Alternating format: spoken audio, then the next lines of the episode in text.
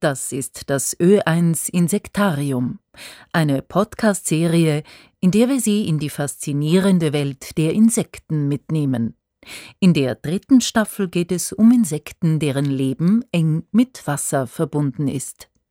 Was die Welt am Brummen hält. Die Zuckmücke. Steckbrief. Ordnung Zweiflügler. Es gibt 5000 Arten. Die Zuckmücke ist weltweit verbreitet, auch in Extremlebensräumen wie eiskalten Gletscherbächen. Körperlänge zwischen 2 und 14 Millimetern. Die meisten Zuckmücken bilden große tanzende Schwärme zur Partnerfindung.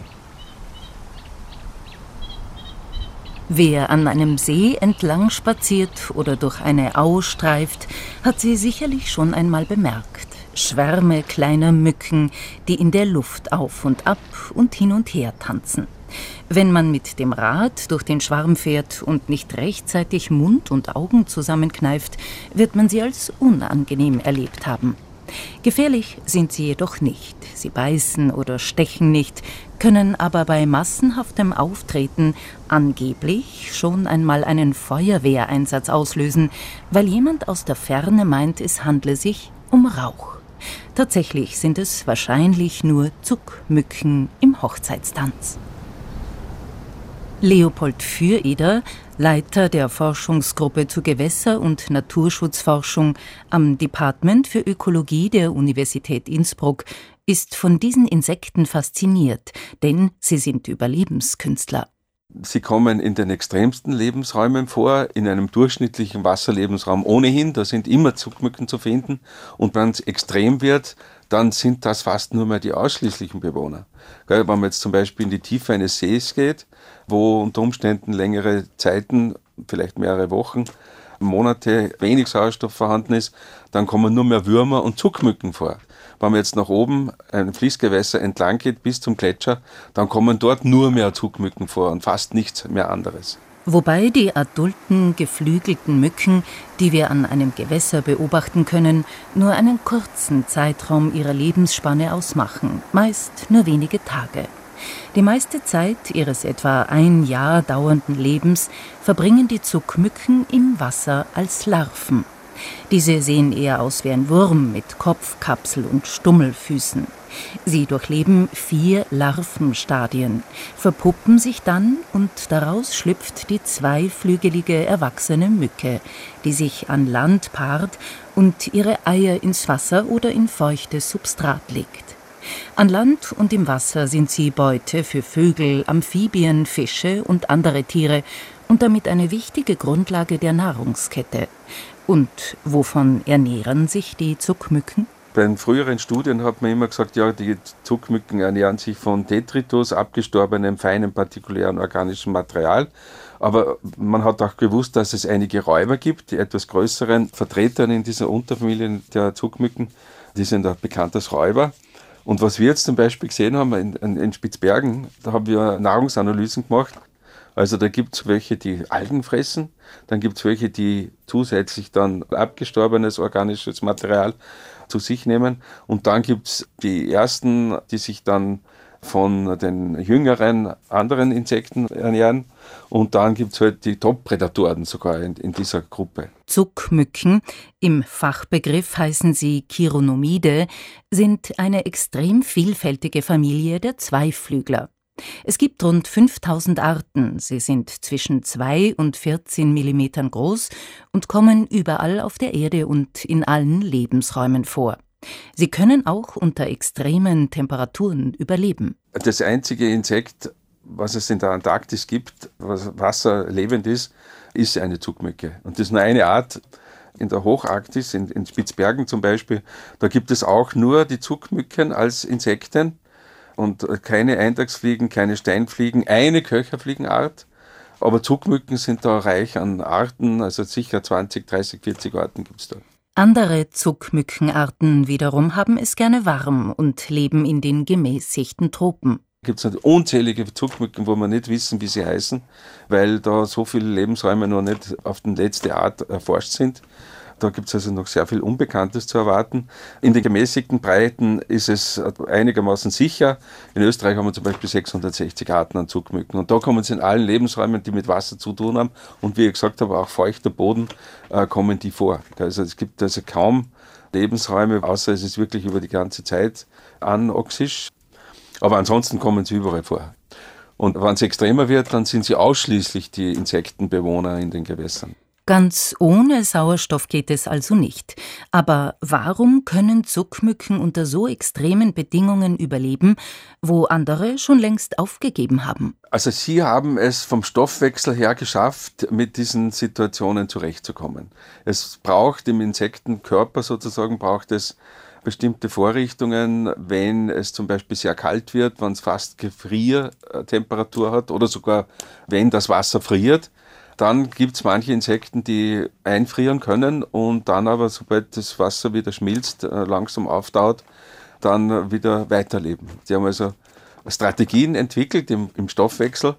Entweder sie kriegen das Wasser in irgendeiner Weise aus dem Körper heraus, bei gefrierendem Wasser natürlich bilden sich Eiskristalle, dann die Gewebe zerstören würden. Äh, wenn man kein Wasser hat, kann das nicht passieren. Und sie bauen Fette ein, zum Beispiel Glycerine ein, die äh, nicht gefrieren bei diesen Temperaturen und die Gewebe bleiben intakt. Zuckmücken, die in der Arktis oder Antarktis oder in eiskalten Gletscherbächen im Hochgebirge nahe dem Gefrierpunkt leben können, erzeugen also sozusagen ihr eigenes Frostschutzmittel. Das gäbe es auch bei anderen Insekten und Wirbellosen, aber selten, sagt Leopold Füreder. Und wie können manche Zuckmückenarten über eine gewisse Zeit mit sehr wenig Sauerstoff überleben? Die brauchen also nicht Sauerstoff dann für ihre Vorgänge, für Atmung zum Beispiel, äh, sondern die versorgen ihre Organe mit anderen Stoffen oder sie haben äh, Hämoglobin zum Beispiel, einen Blutfarbstoff, den die anderen ja nicht haben, aber die haben den, der eine bessere Affinität zum Sauerstoff hat. Das heißt, der hat mehr molekulare Vorrichtungen, um Sauerstoff zu binden. Das heißt, wenig Sauerstoff kann aber sehr gut und oft gebunden werden im Körper, sodass also die Organe dann auch äh, mit den entsprechenden Sauerstoffmengen versorgt werden können.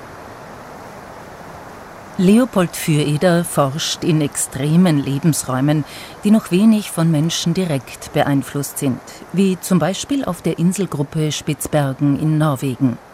Sehr viele Untersuchungen über einen langen Zeitraum hat er an Gewässern in den hohen Tauern gemacht. Die Forscher und Forscherinnen marschieren dann ins Hochgebirge, schleppen Warthosen, dicke Gummihandschuhe und eine Menge Messgeräte mit und untersuchen einen eiskalten Gletscherbach, wie beispielsweise den Gschlössbach im Osttiroler Innergschlöss. Sie messen den Abflusspegel des Baches, die Temperatur, den pH-Wert, die Trübung, nehmen Wasserproben und sammeln Insektenlarven ein, um sie später im Labor zu untersuchen. Die Bestimmung der Zuckmückenart erfolgt unter dem Mikroskop aufgrund vieler feiner Merkmale und Unterschiede, wie der Mundwerkzeuge, genannt Mandibeln, der Form der Zähne, der Härchen und Borsten, der Farbe oder der Geschlechtsorgane. Es gäbe nur sehr wenige Wissenschaftlerinnen und Wissenschaftler in Österreich und in Europa, die dieses detaillierte Wissen über Hunderte von Zuckmückenarten haben, sagt der Innsbrucker Zoologe und Gewässerökologe Leopold Füreder. Umso extremer der Lebensraum wird, umso kleiner wird allerdings die Anzahl der Arten. Grundsätzlich gibt es so vier Unterfamilien, die bei uns regelmäßig in den Fließgewässern vorkommen. Im Gebirge dann kommen hauptsächlich zwei bis drei äh, Unterfamilien vor. Die einen sind die Diamessinen, das sind diese Gletscherbachzugmücken, die also hauptsächlich in kalten äh, Systemen sind. Und dann gibt es die Orthocladiine, ist die zweite Unterfamilie, die artenreich in diesen Gewässern sind, in Gebirgsflüssen sind. Und die kommen dann mit, mit 20, 30 Arten unter Umständen in einer Unterfamilie vor. Wenn es dann jetzt extremer wird, kälter wird, sehr dynamisch wird, Richtung Gletscher zum Beispiel, fallen dann die Orthocladiinen mehr oder weniger aus. Es kommen dann nur mehr die Diamesinen vor und dann nur mehr einzelne Arten, auch wieder abschnittsweise. Und wenn man dann richtig ans Gletschertor kommt, dann kommt dann fast nur mehr eine oder zwei Arten vor. Eine davon ist Diamesa steinböcki, benannt nach einem früheren Professor der Universität Innsbruck, Otto Steinböck. Seine Untersuchungen der extremen Lebensräume in den Alpen liegen Jahrzehnte zurück, doch es gibt immer noch Neues zu entdecken. Zum Beispiel, dass die Zuckmücken in den Gletscherbächen noch Algen finden, die sie fressen können, und dass sie sich sogar schnell anfressen können. Die Diameser, je kälter es wird, desto dicker und größer werden sie. Und desto schneller ist ihre Entwicklung. Das heißt, wir haben in sehr kaltem Wasser auch eine sehr rasche Entwicklung.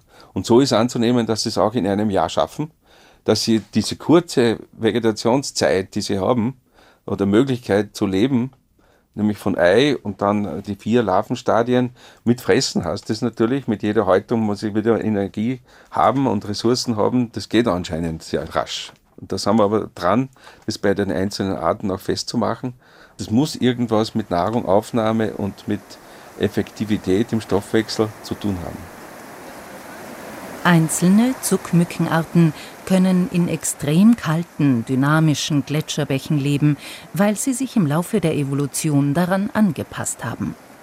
Doch was bedeutet das für sie angesichts der globalen Erhitzung und dem raschen Abschmelzen der Gletscher? Leopold Füreder und seine Kolleginnen und Kollegen untersuchen das mittels Langzeitmonitoring an verschiedenen Fließgewässertypen und Stellen im Nationalpark Hohe Tauern. Ihre Messdaten von stärker und weniger stark durch Gletscher beeinflussten Gewässern erlauben eine Prognose.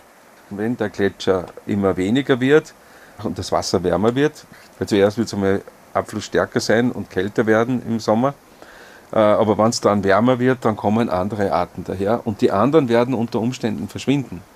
Die haben, sind nämlich nicht konkurrenzstark in wärmeren Gewässern. Die haben auch Probleme mit ihrem Stoffwechsel, äh, weil sie das über Jahrmillionen gelernt haben, in so kalten Gewässern zu leben. Das heißt, jene Zuckmücken, die auf so kalte Gewässer spezialisiert sind, werden aussterben oder vielleicht irgendwo Refugien finden, in denen es noch sehr kaltes Wasser gibt, wie Toteis in Mulden oder Schnee in Gesteinslöchern.